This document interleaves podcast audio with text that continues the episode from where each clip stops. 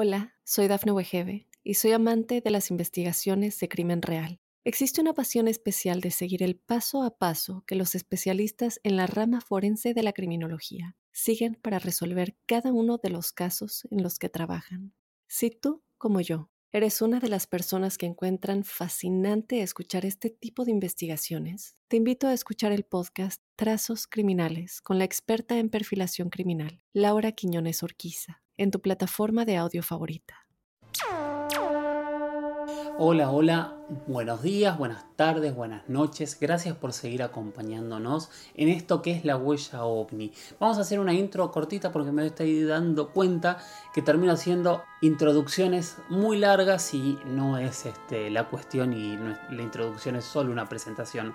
Soy Jorge Luis Uxdorf, me encuentran en redes, en Instagram como arroba Jorge Luis oficial, en Twitter como arroba Jorge Luis S 77 y recuerden escucharme en las diferentes plataformas. Si en este momento me están escuchando por Spotify, les recomiendo, les pido que pongan seguir, así este, les aparece cada vez que se, que se publica un nuevo episodio, pero también para que esos, eh, estos episodios sean recomendados por, por la plataforma y lleguemos a mucha más gente porque como siempre digo, cuantos más seamos, cuantas más miradas, cuantas más opiniones tengamos, esto va a ser mucho más rico. Bueno, prometí una introducción breve, así que vamos a ir directamente con el episodio 72 de la huella ovni. Siguiente pregunta la hizo Agustín Leiva 97, arroba Agustín Leiva 97. Y lo que pregunta, seguro que ya sabes del tema, pero ¿alguna vez hablaste de los ángeles espaciales captados por la NASA en tu programa?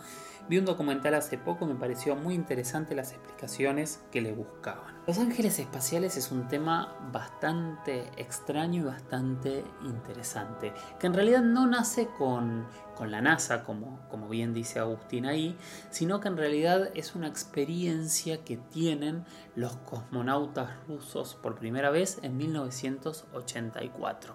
Vamos a contar la historia y después vamos a ver qué explicaciones le dieron y qué sucedió después. Como ustedes saben, hubo una carrera espacial que de alguna manera hoy sigue, aunque tal vez con diferentes actores y diferentes formas, entre Rusia y Estados Unidos. Primero era eh, la conquista del espacio y después alcanzar la Luna.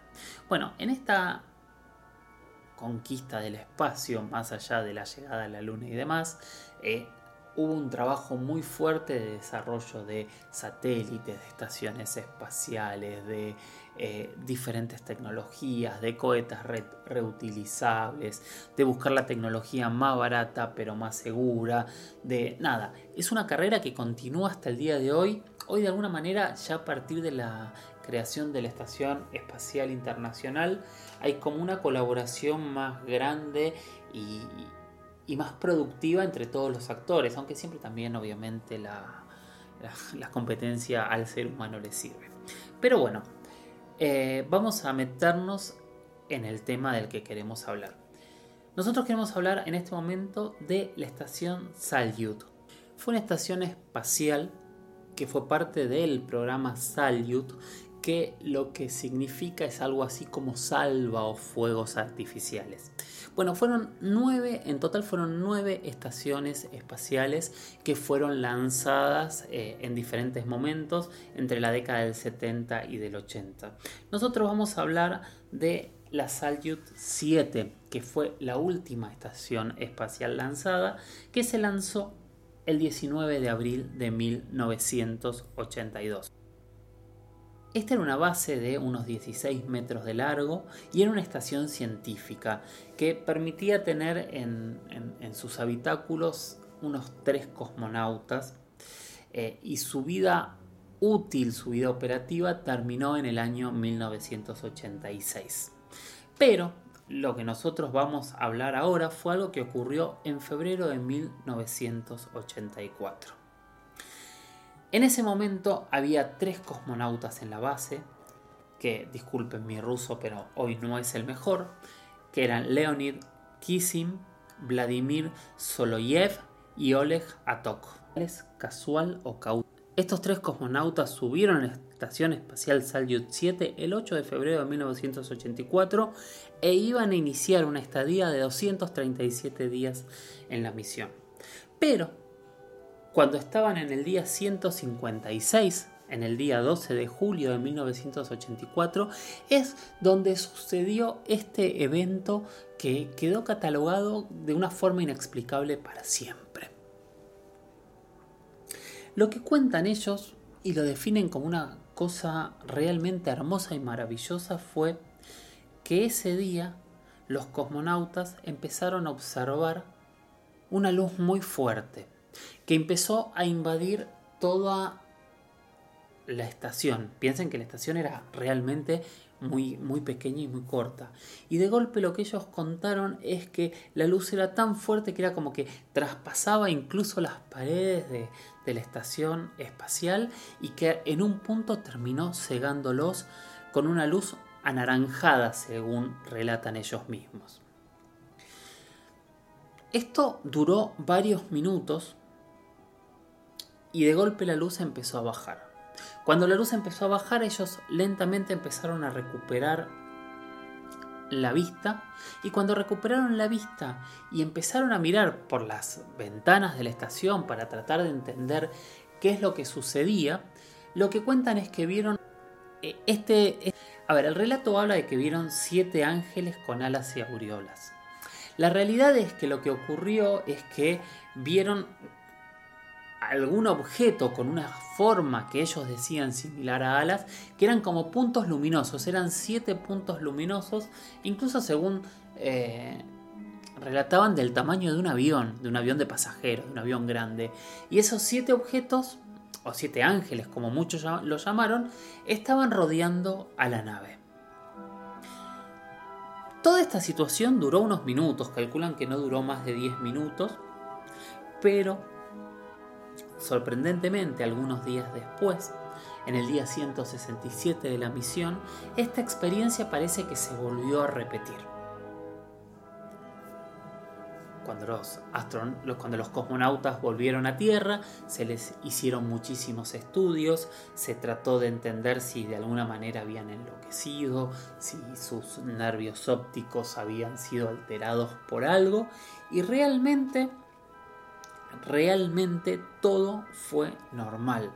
Todo este incidente de, la nave Salyut no pudo ser explicado. Por supuesto, esta investigación eh, dentro del secreto más secreto de la Unión de las repúblicas socialistas soviéticas eh, se terminó filtrando, no fue comunicado oficialmente y algunos de los científicos que con el tiempo fueron escapándose de la Unión de, la URSS eh, empezaron a contar esta noticia en algunos medios de prensa de diferentes partes del mundo y así es como se supo que esto realmente había ocurrido.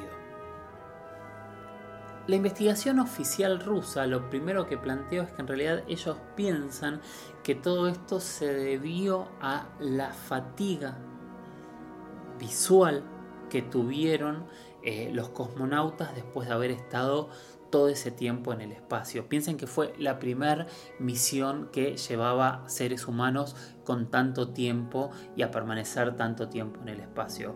Pero todos vieron lo mismo, todos describieron exactamente lo mismo y realmente no es algo que haya ocurrido de manera normal en otro tipo de misiones. Sí se dice, sí se dice que en el año 95 eh, hubo una experiencia similar de la NASA y que también habrían visto estas especies de ángeles alados y hay toda una teoría hay toda una teoría este, secreta, conspirativa, que habla que en realidad es algo que incluso la NASA se reunió o algún directivo de la NASA se reunió con el Papa o con algunos miembros del Vaticano para hablar de estos supuestos ángeles de luz alados que en algunos puntos habrían estado alrededor de las estaciones espaciales.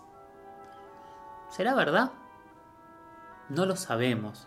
No hay este, puntos para, para poder analizarlo. Sí sabemos que cuando salimos al, al, espacio nos encontramos con un espacio abierto, nos encontramos con un espacio infinito y nos podemos encontrar con cientos de miles de millones de cosas que hasta el día de hoy desconocemos. Hola, soy Dafne Wegebe y soy amante de las investigaciones de crimen real. Existe una pasión especial de seguir el paso a paso que los especialistas en la rama forense de la criminología siguen para resolver cada uno de los casos en los que trabajan. Si tú, como yo, eres una de las personas que encuentran fascinante escuchar este tipo de investigaciones, te invito a escuchar el podcast Trazos Criminales con la experta en perfilación criminal, Laura Quiñones Orquiza, en tu plataforma de audio favorita. El fenómeno existió y al día de hoy nadie ha podido darle una explicación fehaciente para entender realmente qué fue o de qué se trataron estos ángeles de luz, que incluso los describen hasta con alas. Claramente eran eh, objetos luminosos y ellos estaban encandilados, pero lo sorprendente es que los tres cosmonautas, más los cosmonautas nuevos de la, de la siguiente visualización, describieron los mismos objetos, estos ángeles espaciales de luz, como decía Agustín. ¿Son, una, son, un, son un secreto? ¿Alguien sabe realmente de qué se trataron estos incidentes? Al día de hoy no tenemos idea, la gente común, la gente de a pie como ustedes y yo. Rapsodia de Bohemia, Queen. Me quedé pensando el tema anterior que veníamos hablando de estos ángeles espaciales luminosos. Hay muchísimos investigadores que sostienen que muchas veces los fenómenos religiosos y los fenómenos extraterrestres son el mismo concepto interpretados de manera diferente. ¿Qué piensan ustedes de eso? Me encantaría eh, escuchar sus conclusiones con el hashtag numeral la huella ovni, si quieren lo van poniendo y lo vamos charlando. ¿Son los mismos los fenómenos religiosos que estos fenómenos extraterrestres, los dos de alguna manera inexplicables? ¿Qué eran estos ángeles que vieron los cosmonautas? ¿Eran ángeles? ¿Eran extraterrestres? ¿O tal vez eran fenómenos ópticos en base al cansancio y al haber estado tanto tiempo en el espacio? Eh, me quedé pensando, la verdad que me pareció un, concepto fantástico y, nada, me parecía que estaba bueno eh, seguir hablando de eso. Alguien me habló y me preguntó, digo alguien porque otra vez no noté el nombre, he hecho un desastre, pero bueno, les, quiéranme como soy. Me preguntó sobre una teoría de que las mantarrayas y otros animales modernos se piensa que son extraterrestres. Hace algunas semanas atrás hablamos de toda la teoría de que los pulpos son, podrían ser extraterrestres en base a que tienen un ADN y tienen una cuestión fisiológica o fisionómica, en realidad ambas, fisiológica y fisionómica, muy distintas al resto de los animales que tienen un, un, cerebro que funciona de una manera única y que realmente no se entiende. Entonces ahí venía todo el planteo y si los pulpos llegaron en algún punto de la evolución en, algún bombardeo de meteoritos y eso los hizo evolucionar distintos porque realmente son distintos al resto de la vida en la Tierra. Son preguntas, preguntas y preguntas que no hay demasiadas respuestas. Del tema pulpo ya indagamos bastante. Ahora, cuando me escribieron esto sobre la mantarraya me sorprendí. Me puse a leer y a buscar porque honestamente no había escuchado nada sobre el tema. Claramente lo primero que nos sucede cuando vemos una mantarraya o una mantarraya gigante es que de alguna manera tienen la forma que venimos este, escuchando de ciertos platillos voladores, sobre todo desde la época de Kenneth Arnold, que en realidad lo que describió Kenneth Arnold cuando hablaba de sus famosos platillos voladores era algo bastante parecido a una especie de mantarraya voladora. Eh, ¿Puede ser casualidad? ¿Puede ser causalidad? Honestamente no tengo ni idea, pero sí terminan teniendo alguna forma eh, distinta. Obviamente volvemos al tema que hablamos desde el día 1 en este programa, ¿no? ¿De dónde viene la vida? Si la vida viene del, del espacio, si la vida es extraterrestre, si la vida llegó a la Tierra en diferentes bombardeos de meteoritos, eso nos hace que la vida en la Tierra sea tan distinta y tan multiforme, aunque claramente toda la vida en la Tierra está formada en base a carbono, por lo menos lo que nosotros hoy consideramos vida.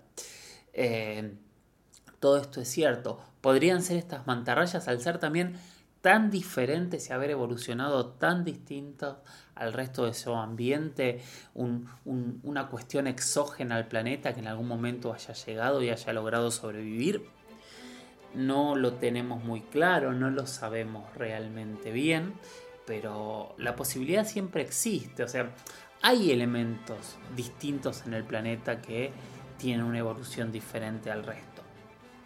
Eh, sin irnos más lejos, miremos dos minutos en el espejo y van a entender de lo que estamos hablando. ¿Cuántos animales conocen como el ser humano? ¿Cuántos animales conocen que hayan hecho un espejo y que tengan un espejo en su casa?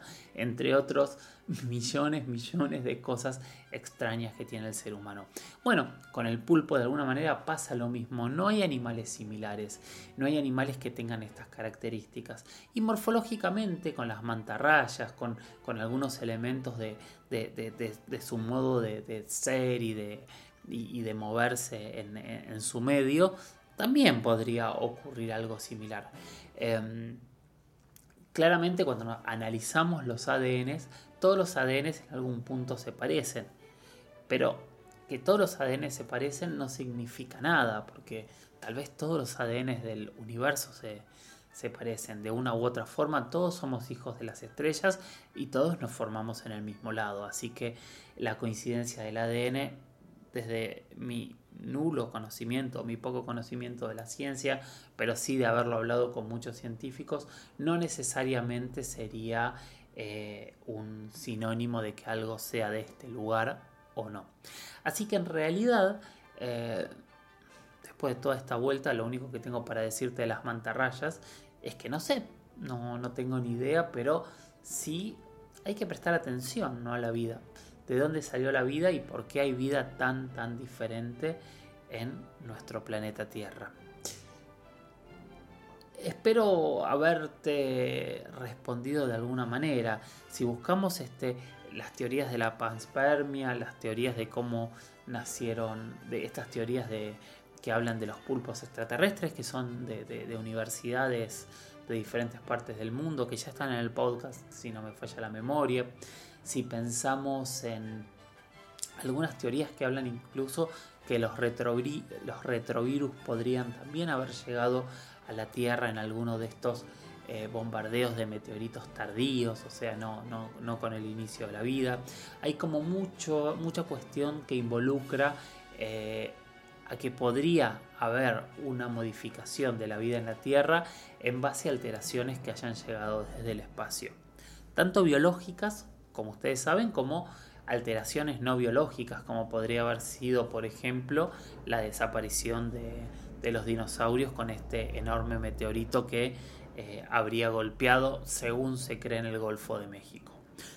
Mucho para procesar, mucho muy diferente, pero nada, ese sería como, como el concepto que yo te propongo buscar para entender si podrían ser o no las mantarrayas también extraterrestres. El otro punto que, se puede tocar con las mantarrayas extraterrestres y que prometo desarrollarlo bien la semana que viene es la cuestión de los OSNIs, de estos objetos submarinos no identificados, que muchas veces las descripciones casi podrían tratarse de mantarrayas gigantes. No en todos los casos, porque a veces estos objetos salen del, del, agua según testigos e incluso según grabaciones y vuelan y a veces tienen hasta luz. Pero el océano tiene tantas incógnitas como el espacio y lo conocemos tan poco como el espacio, así que no sabemos, no tenemos idea y nos llena de preguntas. Semana que viene entonces prometo seguir indagando en este tema y con el link de las mantarrayas vamos a hablar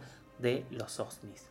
Ahora la siguiente pregunta que me la hizo nsilvina19 en Instagram y me preguntó si sabía algo sobre eh, una imagen que estaba dando vueltas eh, a, las redes, que estaba dando vueltas por internet, que hablaba de un robot gigante que estaría de alguna manera, eh, ¿cómo decirlo?, asoleándose en, en una explanada del Área 51.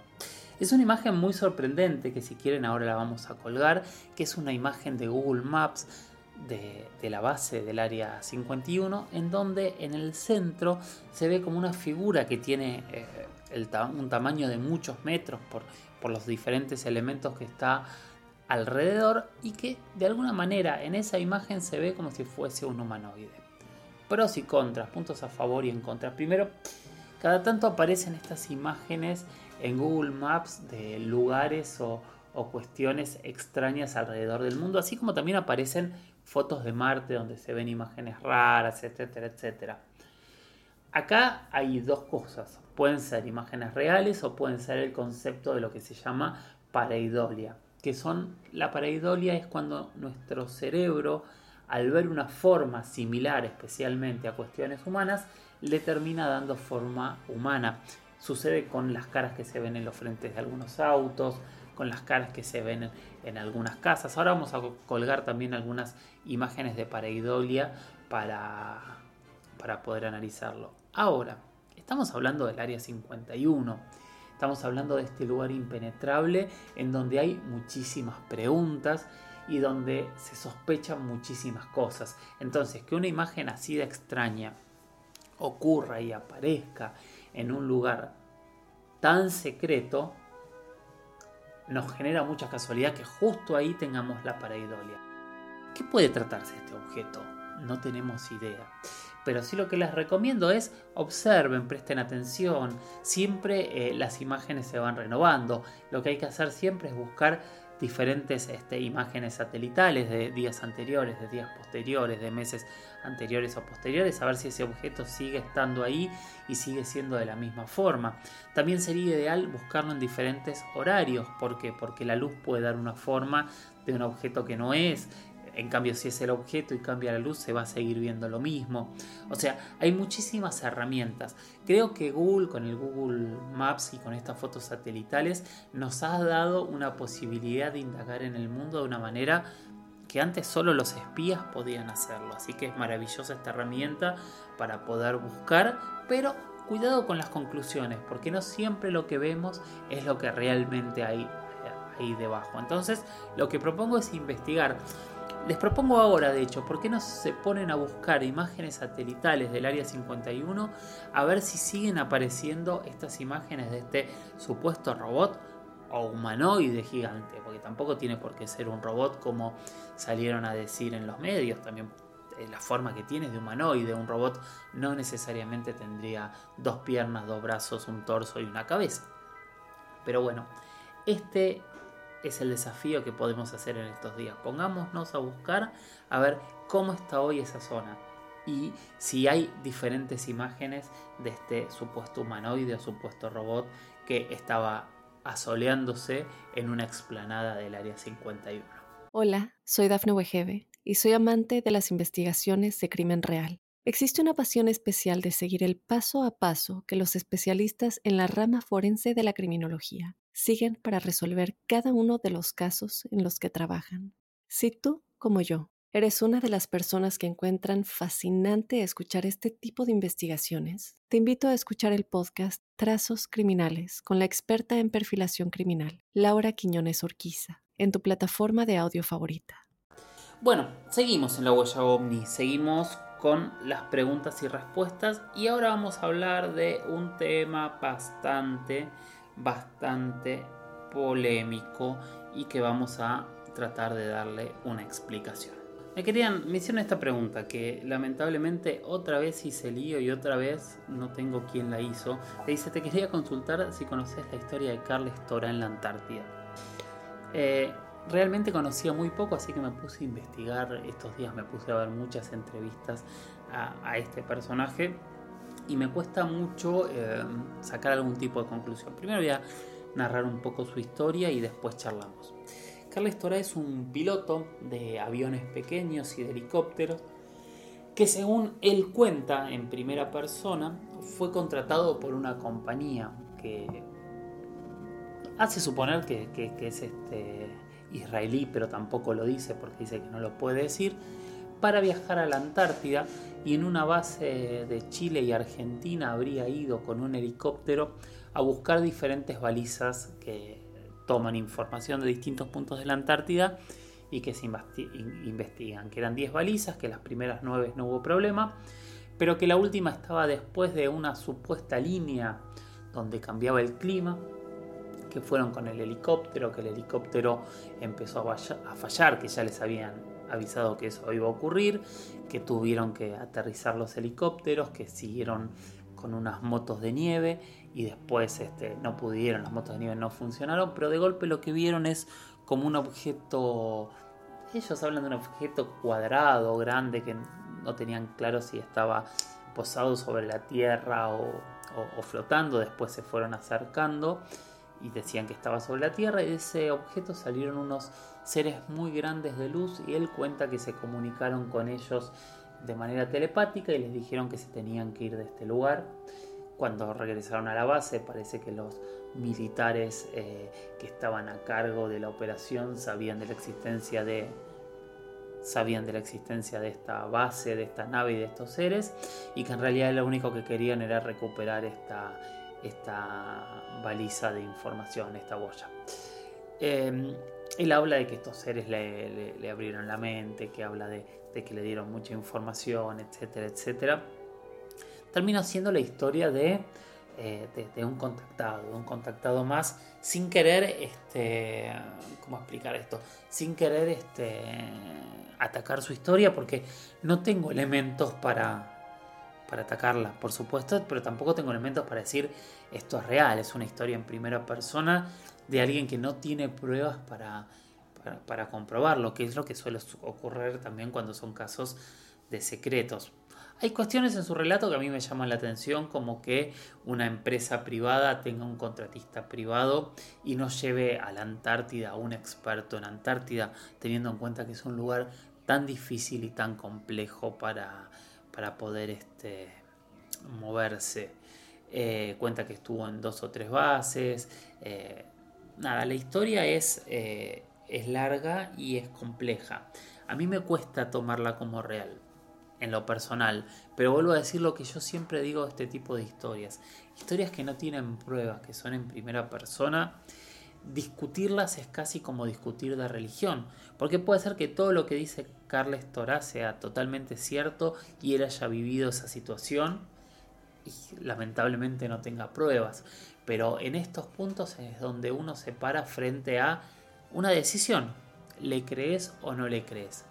Eh, yo escuché muy en detalle su relato y hay muchas cosas de, de su relato en primera persona que a mí me dio una sensación de, que no me terminó de cerrar mucho, pero tampoco soy quien para decirles no, porque es mentira lo que dice, porque no lo sé, no tengo ni idea. Eh, sí el relato es interesante y a mí me hizo acordar a otro caso que es similar en algún punto, que es un caso que ocurrió en Pelotas, en Brasil. Cuando un piloto aviador este, venía de Belo Horizonte hacia el aeropuerto de Pelotas y se encontró una, según relata él, relatan también desde el aeropuerto de, de Pelotas, se encontró una especie de pirámide voladora del tamaño de un estadio de fútbol, según relata, y empezó a dar vueltas alrededor tratando de de entender qué era y se abrió una especie de puerta y salieron unos objetos y él intentó entrar. ¿Por qué me pareció similar la, historia? Justamente por eso, porque hay, eh, porque hay ciertos puntos de contacto en, la descripción del objeto, en que se abrió este, una puerta, en que algo salió de adentro y que no le permitió entrar o ver.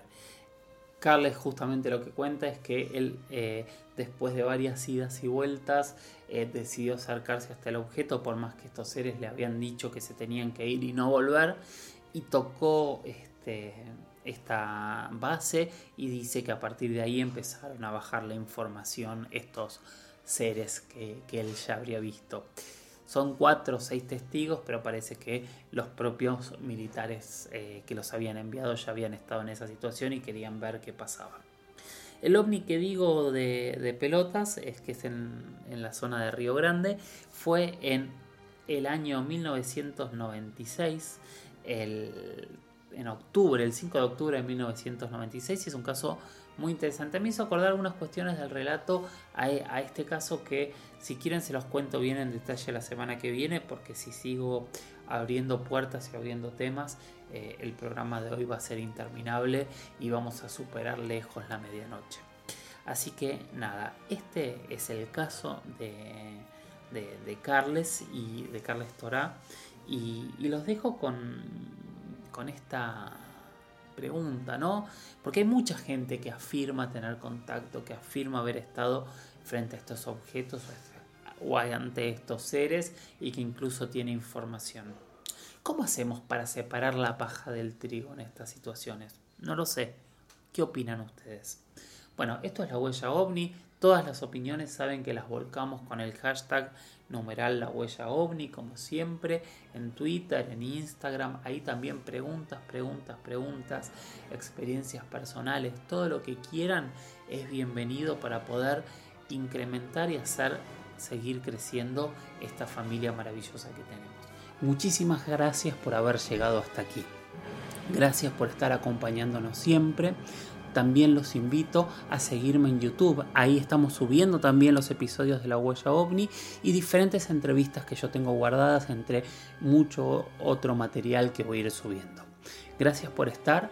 Manden sus preguntas, manden sus dudas. Pueden hacerlo por privado a mis redes o hacerlo con el hashtag numeral la huella ovni y ponen todos los temas que quieran que sigamos hablando. Y mientras tanto, miren al cielo, anímense a no tener verdades absolutas y a preguntarse qué es lo que pasa más allá de las estrellas. Gracias y hasta la próxima. Chau chau. Hola, soy Dafne Wegebe y soy amante de las investigaciones de crimen real. Existe una pasión especial de seguir el paso a paso que los especialistas en la rama forense de la criminología siguen para resolver cada uno de los casos en los que trabajan. Si tú, como yo, ¿Eres una de las personas que encuentran fascinante escuchar este tipo de investigaciones? Te invito a escuchar el podcast Trazos Criminales con la experta en perfilación criminal, Laura Quiñones Orquiza, en tu plataforma de audio favorita.